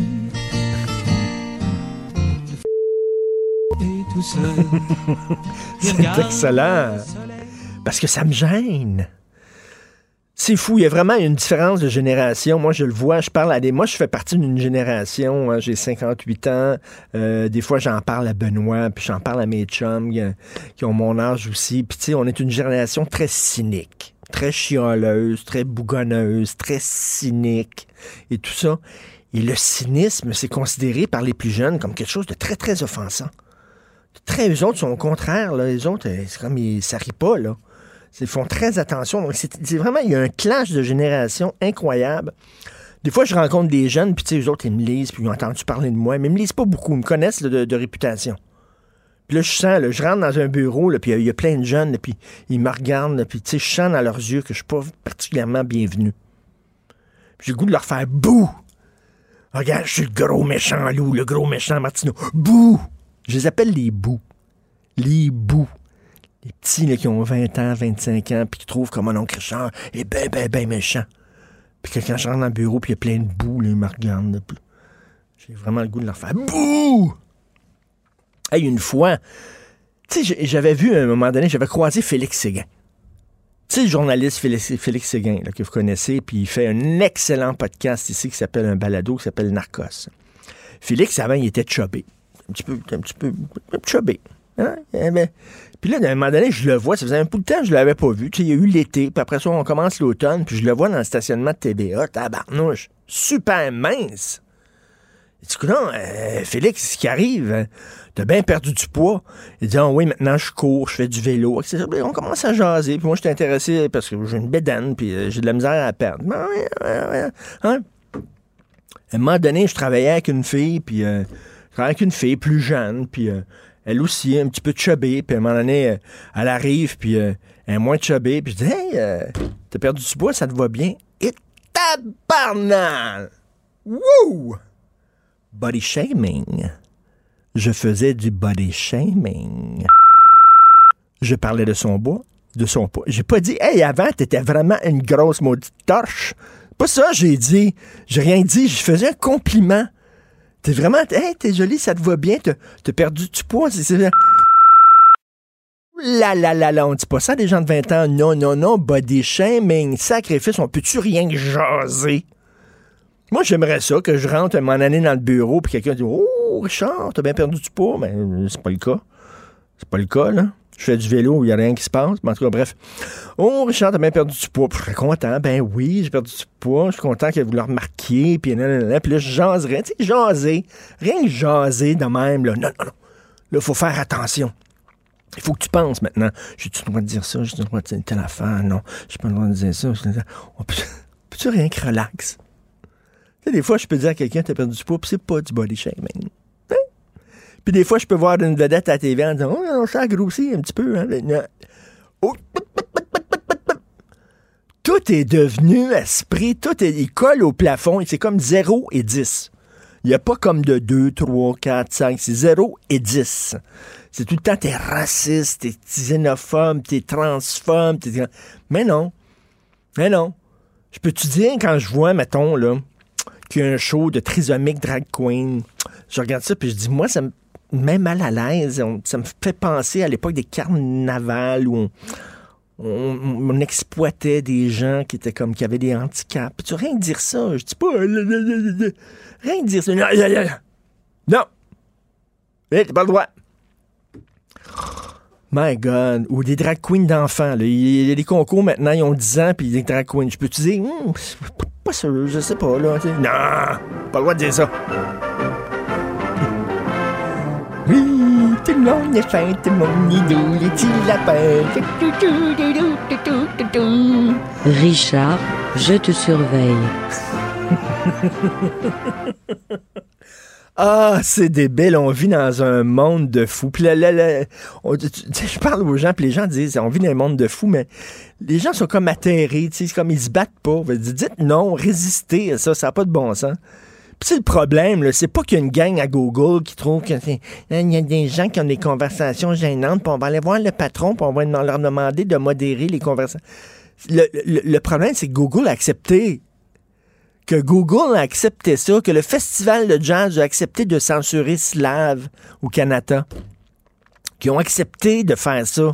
Que des gens se plaignent, c'est une chose, mais que des grosses institutions, des musées, des festivals, euh, des, festivals de films, des grosses entreprises comme Google plient les genoux devant ces demandes-là, c'est ça le maudit problème ou que des patrons de presse disent Mais attention, il y a des sujets qu'il faut pas trop aborder parce que là, ça fait. C'est ça le problème. Il faut pas plier les genoux. Ça, ça veut pas dire de retourner à l'époque où les gens faisaient des jokes de fif, puis de nègre, puis de tapette, puis d'affaires comme ça. Ben non, c'est sûr qu'il y a un bon côté à la rectitude politique. C'est certain qu'on a changé notre façon de parler, puis c'était parfait. Il fallait faire ces changements-là. Mais là, Christy, je pense qu'on est rendu pas mal trop loin, là. Monitorer les conversations. En tout cas, accès unique pour écouter plus de 300 millions, un texte de Nicolas Lachance, une autre affaire de bordel informatique. Alors, accès unique, ça devait être incroyable. Un logiciel qui allait révolutionner les relations entre le citoyen et le gouvernement. Ça va créer une solution moderne d'authentification du citoyen pour qu'il accède à l'ensemble des services en ligne du, gouver- du gouvernement. Ce qui est extraordinaire, c'est que ça va coûter seulement 86 millions. Et ça va être prêt à la fin de l'année. À la fin 2019, ça va être prêt, puis ça va coûter 86 millions. C'est rendu à 300 millions, puis le projet est suspendu. Ça ne sera pas prêt avant la fin de l'année. On ne sait pas quand ça va être prêt. Chaque fois que le gouvernement touche à quelque chose qui s'apparente de près ou de loin à l'informatique, ça fuck. Et faut que tu mettes un. J'ai dit fuck, Fred. Ça fuck. Je sais pas. Oui. Ça, c'est le chien de garde. oui, merci. Chaque fois, tous les projets informatiques du gouvernement, les gens qui disent Ouais, mais on va mettre ça dans le gouvernement, dans les domaines du gouvernement, vous allez voir, ça va, ça va marcher. Léopold Lozon m'avait dit ça une fois. Dit, on devrait euh, nationaliser le tabac. Il dit le, c'est le gouvernement qui va s'occuper de la vente de tabac. Ils vont en vendre moins. Parce qu'ils ont, la santé des gens à cœur, ils vont en vendre moins. Ben oui, ben oui, Léopold, ben oui qu'ils vont en vendre moins de tabac. Ils vont en vendre plus parce qu'ils veulent remplir leur coffre, voyons donc. En tout cas, bref. Je sais pas, comme je disais tantôt à Benoît Dutrisac, euh, euh, il y a quelques minutes, tu demandes à un fonctionnaire de brancher ta PS4 à la maison? Puis quand tu ouvres ta télévision, la douche part. Ils sont pas capables. Ils sont là avec les fils, ils sont pas capables. Je sais pas ce qui arrive. Euh, les projets informatiques, ça ne fonctionne pas. On, on défonce les échéanciers. On défonce tout. Ça ne fonctionne pas. Et en passant, en terminant, je vais en parler tantôt avec Antoine Robitaille, mais je veux rien qu'en parler. Hélène David qui prend l'Uber. C'est priceless. Ça, c'est génial. Ça, c'est génial. La personne qui a photographié Hélène David du, Parti libéral prendre un Uber, alors que le Parti libéral est tout le temps en train de défendre les taxis. C'était cœurant. Le gouvernement caquiste de François Legault, qui permet des choses comme Uber. Ça n'a pas de bon sens. Nos pauvres chauffeurs de taxi qui déchirent leurs chemises, qui ont de la difficulté à arriver à boucler leur fin de mois. Elle est au Parti libéral. Prend Uber. C'est génial. J'adore ce genre d'affaires-là. J'adore ça. C'est comme un patron d'un restaurant végétarien, puis tu le vois à un moment donné, là. Tu le vois en région, perdu quelque part, il y a deux hamburgers dans la bouche. Le est en manque, là. Incroyable. Vous écoutez Politiquement Incorrect.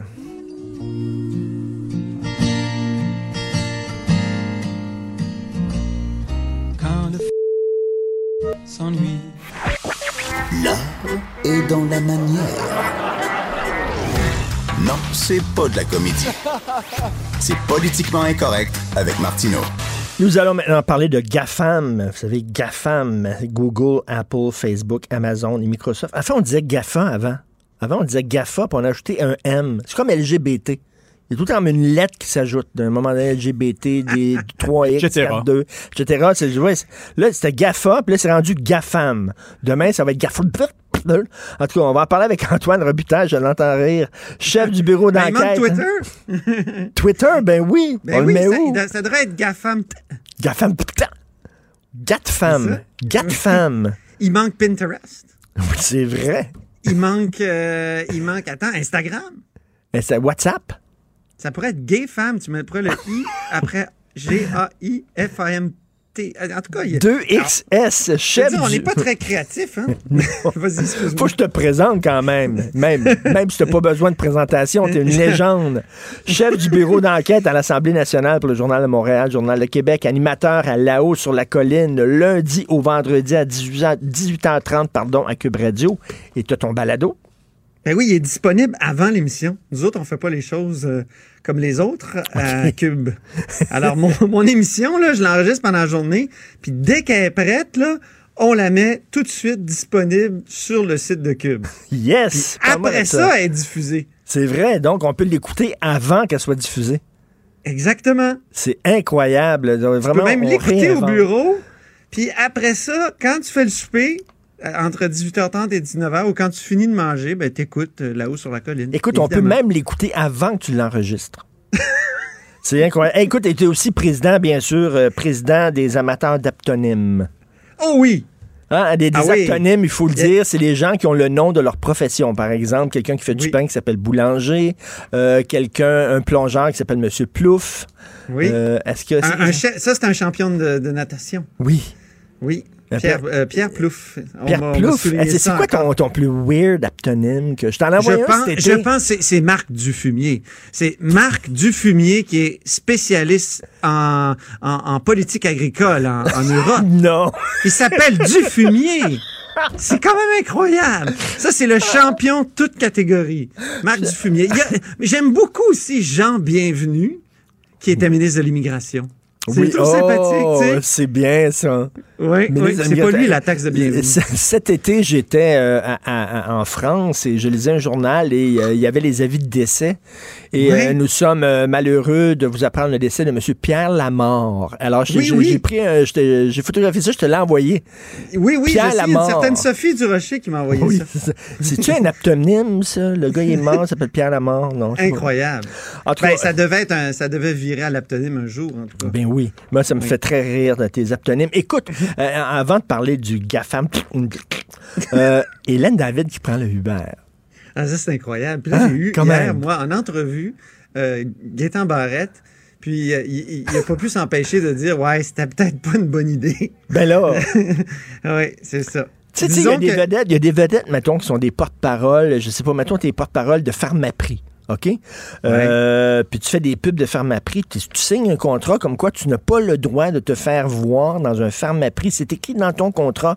Euh, non, tu n'as pas le droit de te faire voir, excuse-moi, Dans dans, un Jean Coutu. Coutu. Dans un Jean Coutu, tu ne peux euh, faire tes achats de, de- de- de trucs de pharmacie seulement chez Pharmaprix. C'est écrit dans le contrat parce qu'effectivement, les gens te voient chez Jean Coutu, ça a complètement l'air fou. Mais il faudrait dire ça, rappeler ça aussi aux députés, là. Ben oui, ben oui. Puis euh, Gaétan Barrette a dit, quand c'était illégal, euh, on, il y avait quand même une directive au gouvernement Couillard de pas prendre euh, Uber.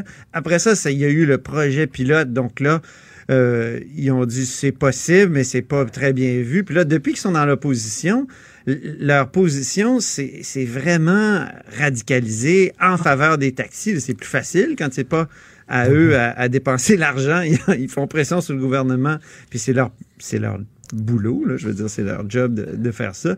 Mais là, Hélène David, elle, avait pas eu euh, le... La, Elle n'a pas eu le mémo?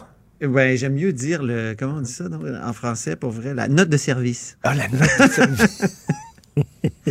Écoute, c'est incroyable qu'elle s'est fait Ouais. photographier après. Là, tu veux parler de, ben d'ailleurs, justement, une autre affaire assez rigolote, c'est Nathalie Roy, ministre de la Culture, qui euh, parle de- du début de la commission parlementaire sur l'avenir des médias. Et elle dit, vous pouvez lire ma position sur Facebook. Ah, c'est incroyable. C'est drôle en maudit, ça aussi. là. Mais c'est un ami journaliste, Jean-François Nadeau du Devoir, qui a mis ça sur Facebook. Lui-même a dit Non, mais ça se peut-tu, elle met ça sur Facebook? Mais lui, il le met sur Facebook aussi. Puis moi, j'ai répondu Ah, et c'est sur Facebook que tu nous le dis. Puis là, j'ai écrit Ben, c'est sur Facebook que je commente moi aussi. Mais, mais c'est ça, t'as écrit, écrit un texte qui s'appelle Les méchants GAFAM, puis tu dis tout ça, ça, montre à quel point on ne peut pas échapper aux GAFAM. On, est dans pas. une toile. Tu sais, le web, là, moi, je trouve qu'il est bien nommé. C'est une toile. On est pris dedans. On peut pas en sortir. On peut pas désinventer les, médias, euh, les nouveaux médias, puis les, euh, réseaux sociaux. C'est fait, c'est là. Tu sais, c'est comme dans les années, tu t'en souviens, toi, t'es vieux comme moi. Dans les années 70, euh, il y avait des intellectuels qui allaient à la télé pour dénoncer la télévision. Euh, oui, oui. Hein? Tu sais, les- je, je pense à Pierre Bourdieu, par exemple, en France, Oui. qui, qui avait accepté d'aller à la télévision pour dénoncer le pouvoir de la télévision. Alors, c'est, c'est, ça peut être vu comme de l'entrisme, comme on dit chez les trotskistes, mais c'est... c'est De l'entrisme, c'est quoi ça? Le- c'est les trotskistes qui faisaient ça, qui disaient bon, on entre, on, on- on pénètre, on s'infiltre dans certains milieux, puis on essaie de, de, de, de finalement euh, de- de- de les bouleverser- les les de l'intérieur. Exact.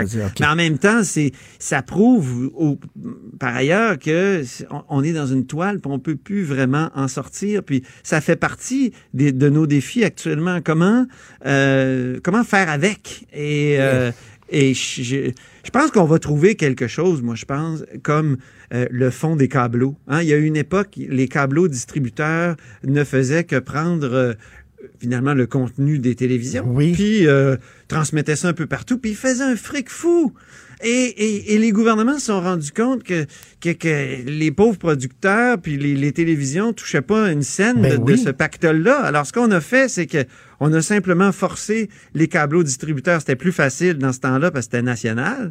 Là, là maintenant que c'est international, c'est, le défi. Mais je pense qu'on s'en va vers ça. J'ai écouté beaucoup euh, de- de- de- des travaux de la commission sur l'avenir des médias, puis ça revient souvent à ça. Trouver une manière d'aller chercher le fric, le pognon que ces gens-là Ben se oui. font sur le dos des autres. Et d'ailleurs, tu me fais, tu me fais très rire dans ton texte parce que tu, tu rappelles les débuts là, d'Internet, par exemple, le début des médias sociaux puis de l'informatique. Nous autres, on a connu ça. Ben on a connu l'avant puis l'après. Ben, je me souviens, tu à voir, Avoir. euh, toi, tu étais patron à voir, moi, j'étais un, un- un collaborateur, et, et, euh, ça commençait, là, il y, a- il y avait euh, des journalistes comme Jean-Hugues Roy, Jean-Hugues Roy, qui était un des débuts. Tu sais, il nous il montrait était ça. là. allumé là-dessus. hein, Et puis là, il nous montrait ça. Regardez ça, c'est une nouvelle affaire Internet. Puis là, ça fait...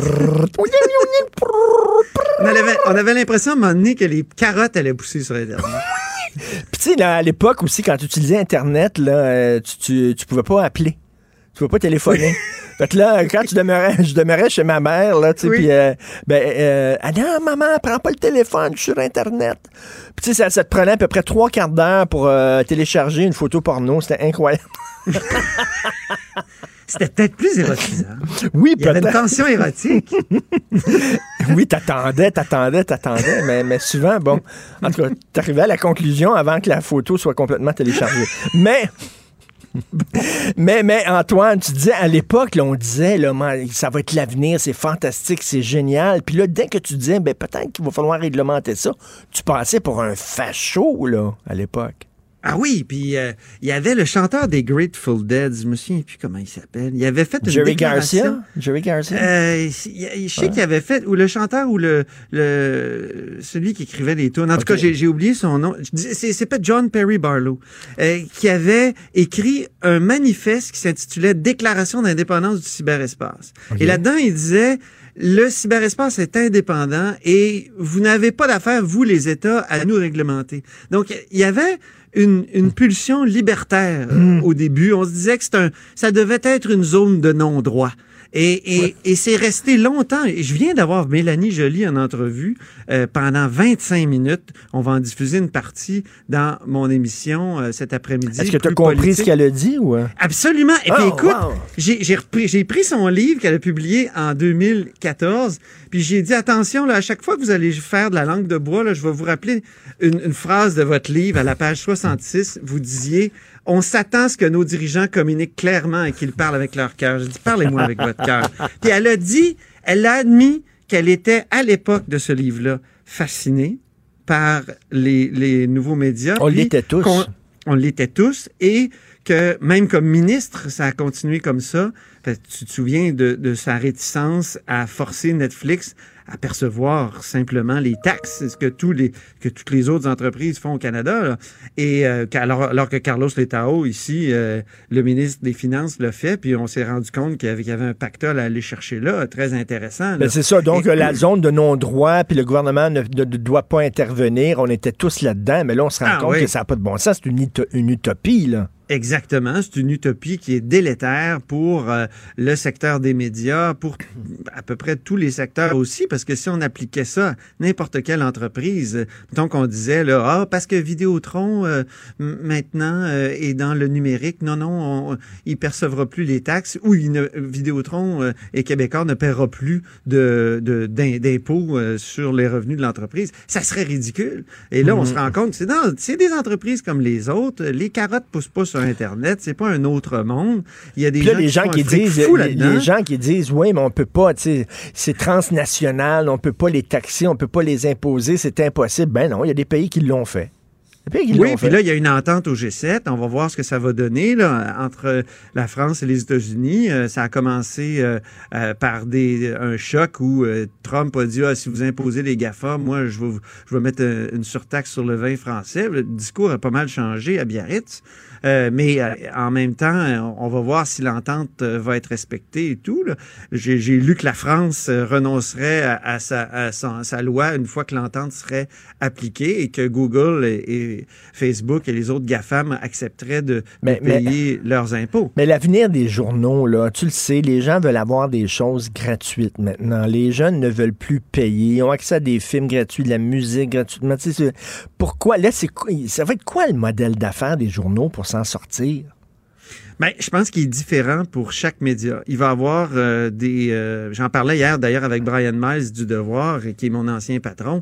Et, et le Devoir a pu mettre un mur payant, a pu... euh, et, le Devoir n'était pas vraiment dépendant de la publicité depuis des années. Donc, vu qu'il y a eu... euh, Après la baisse de la publicité, il, il, il- a, il a suffi que qu'un petit coup de pouce, puis euh, des réaménagements à l'interne, puis euh, aller chercher plus d'argent du de, de la des lecteurs qui sont comme euh, membres d'un club d'une certaine façon du, du devoir qui aiment beaucoup de sont très attachés. Donc ça c'est un modèle possible. Euh, je pense que le Guardian en, en Angleterre le fait aussi. Euh, au Québec, il va falloir que chacun, c'est ça que je dis, ch- chaque type de média aussi, on n'est Ben plus oui. Des journaux, on est des entreprises de presse qui font toutes sortes de choses. Nous, on mise beaucoup sur la convergence à Québécois. C'est- C'est une, une bonne idée. Je pense que Radio-Canada le fait depuis des Ben années, la oui. convergence. Quand la les autres le font, quand, les autres le font, c'est correct. Quand nous autres, on le fait, c'est épouvantable. Ben, je pense qu'on dénonce beaucoup moins la convergence qu'à une certaine époque. Je pense qu'on on a compris que euh, Québécois pouvait s'en sortir euh, comme ça. Puis, puis, puis en plus, je trouve que c'est intelligent. Tu sais, moi, je veux dire, je suis dans les bureaux de Québécois ici à Québec. J'ai mes collègues du bureau politique qui sont là. Ils arrivent d'une conférence de presse, ils disent Hey, c'était tellement intéressant ce qu'il a dit, euh, te- te- tel politicien. Là, je dis Hey, veux-tu venir en parler à mon émission? Oui, puis après ça, je vais écrire un papier. Je dis, ça, ça, ça va de soi. Oui, mais ça demande- écoute, minute. quelqu'un écrit euh, une, une, une, une critique sur le, le ou pas une critique, mais une analyse sur le, le site internet mais- de Radio Can. Ben, il va en parler à Radio Oui, mais. Antoine, ça demande, ça demande un assouplissement des syndicats.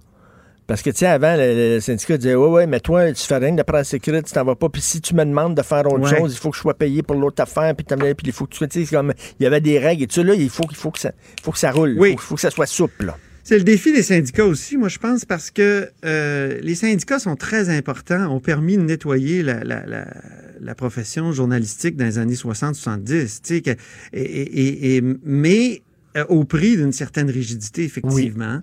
Euh, et euh, mais là, je pense que les syndicats ont bien compris que, que le les choix. choses avaient changé. Puis tu sais, quand tu es dans une entreprise, mettons comme le Devoir ou euh, le, le Soleil, euh, sur- surtout ces temps-ci, tu es, moins revendicateur. En même temps, il faut qu'il y ait des syndicats parce que ça permet euh, d'éviter les trop grandes pressions des, des, des patrons. J'ai- Écoute, j'en- j'entendais Pierre-Carl Pelado le dire euh, lui-même à, à la radio récemment. Donc, les syndicats ont du bon. Je pense qu'on est tous en train de, de se, de se réajuster. Puis, euh, espérons là, que, que chaque entreprise va trouver une, une sorte de nouveau... euh, de, de- Oui, de on va, apprendre à, on va apprendre à danser sur une nouvelle musique. Merci beaucoup, Antoine. On va écouter ton émission avant même que tu l'aies enregistrée. C'est ça, Oui, Québécois. c'est ça. Merci beaucoup, Antoine. On est. Tout à fait. Salut. Merci. Salut. L'art est dans la manière. Non, c'est pas de la comédie. C'est politiquement incorrect avec Martineau. Nous retrouvons avec plaisir Christian Dufour, le politologue, mon ami. C'est tout le temps le fun de parler avec lui, puis pas seulement que de politique. Salut, Christian. Bonjour. Écoute, là, je, veux, je veux te faire réagir. C'est ma, c'est ma nouvelle du jour. C'est ma nouvelle du jour. Google demande à ses employés de ne plus parler de politique au bureau. Google a publié de nouvelles règles internes visant à décourager ses employés de débattre de politique. Les lignes directrices de la communauté les invitent à ne pas avoir de conversations gênantes au bureau et les informent qu'ils seront tenus responsables de leurs propos.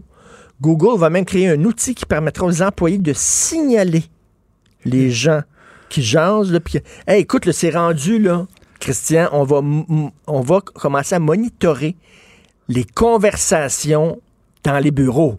Surtout que les nouvelles technologies permettent de le faire comme on ne pouvait pas le faire avant. C'est déprimant, en fait, je, si tu me l'apprends, c'est qu'on s'enfonce dans un monde où la liberté d'expression est de plus en plus contrainte. On a vécu une période, toi et moi, euh, les gens de, de nos générations, où on pouvait vraiment avoir une très large liberté d'expression. C'est Google, c'est pas rien. C'est le nouveau monde. C'est le symbole du nouveau monde. On a l'impression des fois que c'est juste en Chine qu'ils sont tentés de faire ça. Donc, tout ce que je peux dire, c'est que c'est profondément inquiétant et déprimant. Écoute, ça veut dire que les gens ne peuvent plus pas... Les sais. êtres humains qui travaillent n'ont plus le droit d'être des êtres humains avec des opinions, avec des... Puis là, l'espèce de, d'obsession qu'il faut jamais choquer personne, tu peux plus rien dire, tu peux plus rien dire sur rien. Mais il y y a de l'hypocrisie là-dedans, parce que, tu sais, l'être humain, où il y a de l'homme, il y a de l'hommerie. L'être humain, on juge les gens, tu sais, des fois par... Tu sais, ça t'arrive, là, ça t'arrive-tu de voir quelqu'un à la TV, ou même de me voir, ben, dis donc, il est grossi, il me semble. Mais moi, je passe mon temps, moi, quand j'écoute les médias, mon Oui, chum non. me dit tout le temps, arrête de juger tout le monde, arrête de critiquer euh, tout le monde. Euh, C'est la, la nature humaine. C'est la euh, nature humaine. et- et l'envers- là, on veut nier la nature humaine. Donc, donc, c'est perdant, puis c'est vicieux. Puis l'envers de ça, c'est euh, une partie des réseaux sociaux où c'est le Far West, puis on peut être vulgaire, inculte et, et méchant. Ce qu'il faut espérer, c'est que ça soit un réaménagement temporaire. Mais moi, je pense que les nouvelles générations, les gens qui vont nous suivre, là, on va avoir à se battre pour récupérer une liberté d'expression qui est en train de leur être enlevée. Moi, je crois ça profondément. Mais les enfants de, de ces gens-là, de ceux qui sont en train d'imposer, eux autres euh, sont perdus, mais le- leurs enfants, on sait que les enfants font toujours le, le contraire de Contraire, leurs exactement. parents. Tu sais, t'es- straight, ton enfant va être re- rebelle. Euh, Puis ton enfant rebelle va avoir un enfant qui va être straight. C'est tout le temps comme ça, toujours l'inverse. Mais c'est ça qui est l'espoir aussi, c'est que là, dans un premier temps, il y a bien des gens qui trouvent que c'est pas si pire que ça, parce qu'il faut pas choquer les autres, faut être respectueux, faut être de bons citoyens. Mais à un moment donné, il va y avoir une réaction contre ça, parce qu'il y a des gens, qui, ben, j'espère, qu'il y a des gens qui vont réaliser que l'être humain devient comme un robot euh, vertueux, euh, bon chic, bon genre, gentil. Moi, là, c'est- ça, ça, ça me déprime, ça déprime bien du monde. Puis euh, je rappelle qu'avec la révolution technologique, là, c'est pas des gens des, entreprises comme Google, ils ont les moyens de, dépier leurs employés au travail. Mais, c'est ça, moi, moi, j'en reviens pas que. Et puis le, problème, comme je disais, c'est pas que des gens, mettons, demandent, des gens hypersensibles qui demandent à leur employeur, faites attention, on aimerait que vous C'est que Google a accepté. Tu sais, le problème, c'est que le festival de jazz a accepté de plier devant les lobbies euh, concernant euh, Slav. Ah, Mais tu sais, les le compagnies, tu sais, tu sais, les milieux d'affaires euh, ont horreur de la controverse. Ils vont se plier dès qu'il y a quelqu'un qui, qui euh, proteste. C'est pas un monde où le courage domine, hein, parce que dans le fond, on veut à tout prix faire euh, des profits. Euh, puis, puis euh, le problème aussi, c'est que personne ne contrôle Google. Certaines compagnies euh, québécoises ou canadiennes ou françaises là, qui étaient vraiment soumises à la souveraineté de ces pays-là, serait plus facile. Mais Google, au fond, c'est extraterritorial. En tout cas, j'espère qu'il va y avoir des réactions. Ah, j'espère. Moi, ça me- Heureusement qu'il y, a- qu'il y a quand même des émissions comme Mais celle qu'on a actuellement. Il faut en profiter, Richard, ça durera peut-être plus longtemps. Ben, c'est vrai. c'est vrai. hein? C'est- vraiment inquiétant. Écoute, euh, euh, Jean-François Lisée a mis un texte sur Facebook. Est-ce que tu l'as reçu? Est-ce que tu Je l'ai reçu, envoyé? je l'ai pas lu, mais je l'ai reçu. En fait, il, il m'a inscrit sur sa, sa page, là. Je sais, Ok. c'est- comme, euh, il m'a abonné, ouais. Mais Robin Urbach, on connaît Robin Urbach, elle est productrice à la CBC. Elle a comparé la loi 21 à la pendaison des chefs amérindiens au 19e siècle. Elle Ouais. dit ce qui arrive au Québec avec la loi 21, c'est une disgrâce nationale. Ouais, ouais, ouais. Elle dit Je comprends pas pourquoi Justin Trudeau, qui est toujours en train de s'excuser pour la discrimination qui a été commise il y a 50 ans envers les Juifs, envers les Japonais, envers etc., comment ça se fait qu'il ne dénonce pas la situation intolérable et épouvantable de la discrimination? Elle le dit, elle parle d'oppression systémique au. Québec. Et puis elle dit c'est aussi grave que lorsque, à l'époque, euh, les, les- les Canadiens pendaient les chefs amérindiens. Voyons donc, c'est du délire. Ouais, mais moi, je comprends pas tellement pourquoi on parle de ça, pour être franc, euh, aujourd'hui. Parce que c'est une weirdo. Je l'ai lu, le, le texte, Ah oui? là, vraiment, c'est une weirdo, là, c'est évident. Et quand on voit les commentaires en bas, d'ailleurs, de son texte, euh, beaucoup, beaucoup de commentaires disent que ça marche pas, etc. OK, même en, en anglais, des Ouais, anglophones. exactement. répondent. exactement. Ben, il y a des francophones, mais il y a des anglophones euh, aussi. Et moi, il y a une chose qui me trouble. C'est que là, il y a eu un gros débat au Québec sur la laïcité qui s'est terminé par l'adoption de la loi euh, euh, 21. Et c'est comme si les médias ou euh, la- la- les élites politico-médiatiques, une partie en tout cas, euh, parce que je j'entendais Penelope McQuaid à sa nouvelle émission à Radio-Canada cette semaine qui a commencé avec ce thème-là par une entrevue excellente, je dois dire, avec Be- euh, Jamila Ben- Benhabib, là, qui, qui est de Bruxelles. C'était très bon l'entrevue. C'est pas ça que je critique, elle était très très bon.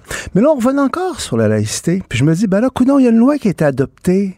Là, il n'y a pas d'événement objectif. Ce, ce texte-là, c'est une weirdo. Là. Pourquoi on parle de ça? Il n'y a, pas d'é- d'é- d'é- d'événement objectif. Puis c'est comme si les médias veulent gratter le bobo. Puis aimerait que ça continue. C'est un jeu dangereux, ça, je trouve. Peut-être que dans deux, trois semaines, Richard, il va y avoir des événements objectifs qui nous ont, vont nous obliger d'en reparler, puis on en reparlera. Mais quand même qu'il y aurait une...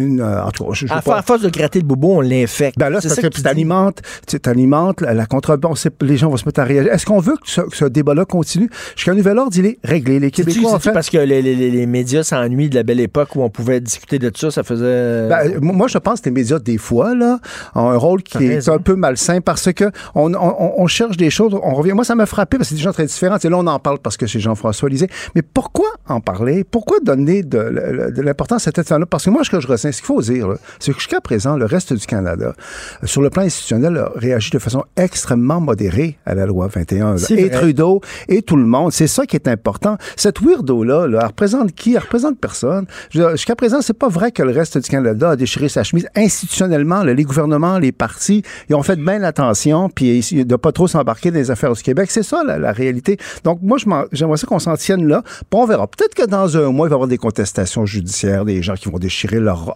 On, en parlera, on en à ce moment-là. là. Mais tu as tellement raison. Hein? C'est vrai, Hein? tu as raison. C'était la, la voix, la voix de la raison. Oh, arrête. Puis toi, toi, toi t'es tellement euh, idéaliste. Je- je- parce que je sais pas si on va parler d'autres sujets tantôt. Je disais... ta- Ben ouais, vas-y, Euh, vas-y. Écoute, je disais la- la- euh, le texte sur comment ça qu'on n'est pas capable de prévoir, en fait. de- Ben, je disais de- que et là, on dit ah, il y, a- il y a une pénurie de main-d'œuvre, mais comment ça se fait que la démographie là, aurait pu. euh, sais, ça nous permet de prévoir le vieillissement de la population, donc il va y avoir un énormément de pression sur les, les- le système de santé. La pénurie de main-d'œuvre, ça aurait pu être prévu d'avance. Euh, tout ça, on dirait qu'on réagit quand on est devant le problème, alors qu'on aurait pu réagir avant. Tu trouves que je suis Là, idéaliste, j'ai, lu ça, puis je me suis dit, mon Dieu, que les gens qui te critiquent ne te connaissent pas parfois. Parce que tu es vraiment un idéaliste, un peu candide. Et, moi, quand je discute avec toi, je me, je me trouve cynique quelque part. Parce que je veux dire, je comprends ton point, mais, mais c'est un peu la nature humaine, Richard. Tu sais, quand euh, il y a des problèmes là, loin, on a tendance à dire, bon, on verra quand on sera arrivé là. Peut-être que le problème va se régler tout seul. On sait pas tellement quoi faire en- encore euh, de toute façon. Puis c'est un peu le confort et l'indifférence. C'est, un peu ça, la nature que humaine. l'être humain poussait à la pros... Comment Proscratine, Pros- en tout cas, ce mot-là. Proscratination. Ouais, c'est ça, parce qu'au fond, on veut avoir, on veut être bien, on veut être heureux, puis on veut pas se faire du trouble pour des choses qui sont un petit peu loin. Mais, cela dit, c'est pas facile ton point, parce que ça démontre que c'est pas facile pour un gouvernement euh, d'agir, parce que normalement, gouverner, c'est prévoir. Hein, Un gouvernement devrait anticiper ces situations-là, les pénuries de main-d'œuvre suite à- au vieillissement de la population, etc. Il y a un démographe il y a quelques années qui a écrit un livre qui s'appelle Boom Bust et tout ça, là, qui avait prévu là, en disant il va y avoir un problème pour les fonds de pension parce qu'il va y avoir de plus en plus de retraités, de moins en moins de travailleurs pour payer leurs fonds de pension. Il y avait tout prévu ça. Là, Oui, puis il y a des sociétés qui sont plus euh, prévoyantes que d'autres. Sauf que, pour défendre nos bons vieux gouvernements, ils sont tellement dans la gestion des crises au quotidien. Hein, puis ça, ça je, vais- je vais encore taper sur les méchants médias, là. mais tu sais comment c'est à quel point tous les jours, hein, les ministres, ils regardent les journaux, puis écoutent les... Eh oui. Donc là, il faut qu'ils gèrent, gèrent les crises. Donc, leur demander de planifier à long terme ce qu'ils devraient faire, c'est pas toujours euh, évident. Mais, mais, mais, Mais c'est mais- pas winner quand tu parles de ça aux gens. Les gens disent ben non, c'est- c'est- c'est- on verra. s'en fout, on Puis, verra. puis, au- aussi, remarque, là, là, je vais me faire mon cynique, mais c'est vrai qu'il y a une partie des problèmes qui se règlent tout ça, là, dans le fond. Des, des fois, l'action du gouvernement, c'est pas toujours bon comme ça. Souvent aussi, il y a de l'impuissance parce qu'on sait pas tellement quoi faire. Donc, on attend, on attend, on attend, on attend. Puis des fois, on, on attend euh, trop tard, j'en j'en suis convaincu. Mais en te lisant, là, je tiens à le dire aux, aux auditeurs, Richard, c'est un idéaliste. Même, puis il y a un côté beau là-dedans en même temps. Je me sentais comme le, le méchant euh, cynique. C'est encore moi, des résidus de devoir, de mon époque de voir, peut-être, qui est encore là. Non, non, mais il faut, faut, faut que tu restes comme ça. là. Ah, ben, É- Écoute, euh, les gens savent pas, mais t'es, t'es pusher. À, à temps partiel, t'es, t'es mon pusher de livres. Christian, chaque fois que je le vois, il arrive, tu me, tu me passes un livre euh, incroyable sur Margaret Thatcher. Super Ah ouais, bon, extrêmement intéressant. Et là, tu m'arrives avec une brique. là, tu l'auras pas demain matin. Là, je peux pas te le rendre demain matin. C'est 800 pages, euh, une biographie de Joseph Staline. Écoute, puis, euh, une biographie qui est extraordinaire. Évidemment, Staline, c'est un fou furieux, c'est un psychopathe, mais ça donne. Puis c'est un Russe qui a écrit ça, un Russe qui est dans le domaine des médias, puis c'est une biographie récente. là. Donc c'est un regard russe. Tu comprends ça? Mais pas un regard russe contrôlé, là, parce qu'il y a quand même une certaine liberté intellectuelle en Russie actuellement. Et, et honnêtement, c'est passionnant, j'ai pensé à ça. J'ai dit, je, Mais est-ce, qu'il- que là, c'est comme, tu sais, des, des fois, les historiens, il faut qu'ils arrivent, parce que, tu sais, il y y a eu plusieurs biographies sur Staline. Il faut que tu arrives avec un angle non, c'est différent. Alors, est-ce qu'il essaie de le réhabiliter, quoi? Pas de- du tout. Pas du tout. C'est un- c'est très, très rigoureux. Mais en même temps, c'est un gars des médias qui a fait de la télévision, tout ça. Donc, c'est très accessible, c'est très vulgarisé. Puis en même temps, Staline, je trouve que tous euh, nos Québec solidaires, en fait, devraient lire ce genre de choses-là pour, parce que je dis pas qu'ils sont comme Staline, là, je vais pas me faire accuser. Mais sauf qu'on voit qu'à un moment donné, c'est bien beau, les révolutions. Et puis, euh, les beaux sentiments. Mais que Staline, c'est un psychopathe. Qui a Est-ce que c'était un psychopathe, Ben, selon je trouve lui? que c'est un paranoïaque. là. Remarque, Oui. il en parle là-dedans. Il disait que les médecins, parce qu'on a tendance à dire que c'est un paranoïaque, parce qu'à un moment donné, il a quand même euh, emprisonné quasiment tout son entourage, puis c'est fascinant aussi. C'est comme, mais, mais il paraît que médicalement, il n'était pas cliniquement un paranoïaque. Mais, mais cela dit, il y a quand même, écoute, il y a eu des dizaines de millions de personnes qui ont été tuées par Staline, là, puis de son entourage. Mais, mais c'est fascinant. Mais quand on fait l'histoire de la Russie, les gens disent Staline était le méchant, mais Lénine était l'idéaliste. Mais pas sauf vrai, que non, c'est Lénine, pas vrai. Lénine est aussi pire que Staline. T'as raison, t'as On dit parfaitement- ça souvent, là, que Ah. Lénine était correct, mais ça a commencé à chirer avec Staline. La révolution, la révolution russe, là, ça a été une catastrophe. Ça a été l'horreur absolue. Pendant des dizaines et des dizaines d'années, on a torturé, on a, on, on a assassiné des millions de personnes, des intellectuels. Il faut le dire. Mais il y a des jeunes qui se promènent dans des manifestations avec le marteau et la faucille. Oui, mais, ça, Richard, je que tu dis ça. Et que c'est fascinant parce que les peuples, on dirait, c'est devenu un mythe, Staline. Bon, évidemment, euh, c'est pas tout le monde qui l'admire en Russie, mais il y a comme l'espèce de, de, de symbole qu'on respecte encore, comme Mao Tse-tung en Chine. Ben C'est-à-dire que les pays vont changer beaucoup, mais on dirait que les, les collectivités ont besoin d'idoles. Comme chez Guevara. Ouais, chez, ah, chez Guevara, c'est un mouton comparé à Staline. Ouais, non, mais il avait quand même mis sur pied des, des, Ah non, des non, je pelotons d'exécution. Je- je des Non, non, je suis pas ouais. Parce que là, tu, quand tu vas voir Staline, là, ben écoute, Ben, c'est lire que- ça. Écoute, mais, mais je te le remets pas la semaine prochaine. Ah non, non, mais je, peux le garder. Moi, de toute façon, euh, quand je passe un livre, je me dis, s'il est lu, même s'il me... Parce qu'un livre passé, des fois, ça ne revient pas. Mais s'il est lu, c'est pas grave, c'est fait pour être lu, un livre. T'es super gentil. Ça me fait Merci beaucoup. Vous écoutez Politiquement Incorrect.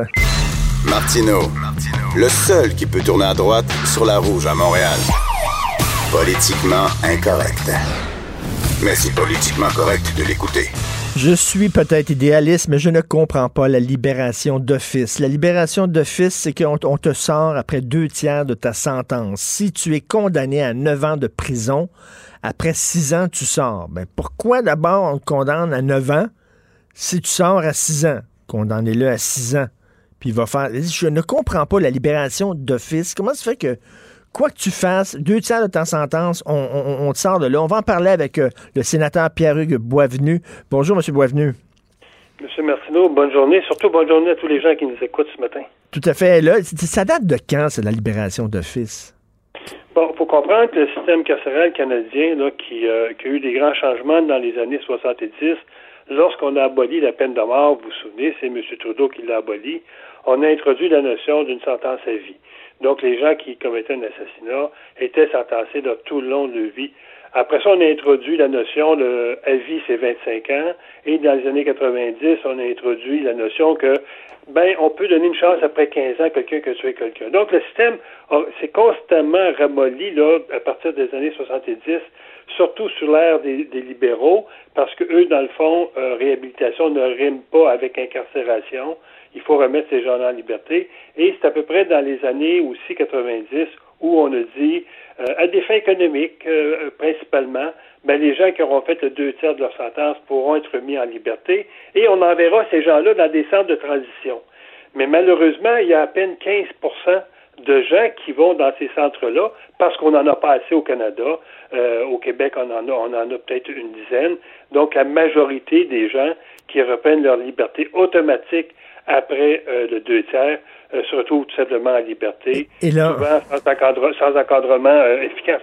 Et là, il y a l'histoire de Matthew Monique. Matthew Monique, en mars 2015, il a été condamné à huit ans de pénitencier. Pourquoi? Parce qu'il a tué un homme alors qu'il était en état d'ébriété, qui a conduit de façon extrêmement dangereuse.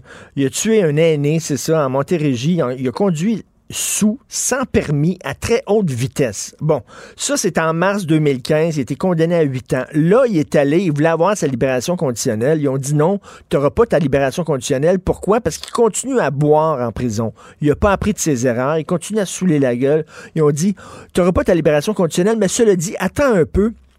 Parce qu'en décembre, tu vas avoir ta libération d'office, ça va faire les deux tiers de ta, ta sentence, tu vas pouvoir sortir.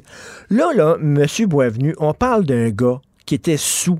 Il a tué un- une personne âgée en auto, pas de permis, haute vitesse. Puis le gars continue à boire en, en prison, puis il va avoir sa libération d'office. Ben Mais voyons. Pire que ça, pire que ça, cet individu-là, euh, lorsqu'il a tué un monsieur de, de tout près de 80 ans, se sauvait des policiers parce qu'il avait fait du 155 dans une zone de 50. Et même si quand on regarde son dossier avant cet événement-là tragique, c'est un individu qui était constamment en fuite des policiers parce qu'il conduisait en boisson, parce qu'il conduisait trop vite, parce que, parce que, parce que. Donc, c'est un, individu qui a, maintenant dépassé presque la quarantaine. Et même en prison, son, son, son, sa source de revenus était de faire du trafic euh, d'amphétamines, de faire du trafic de cocaïne, etc. Donc, même en prison, euh, cet individu-là a eu des comportements similaires.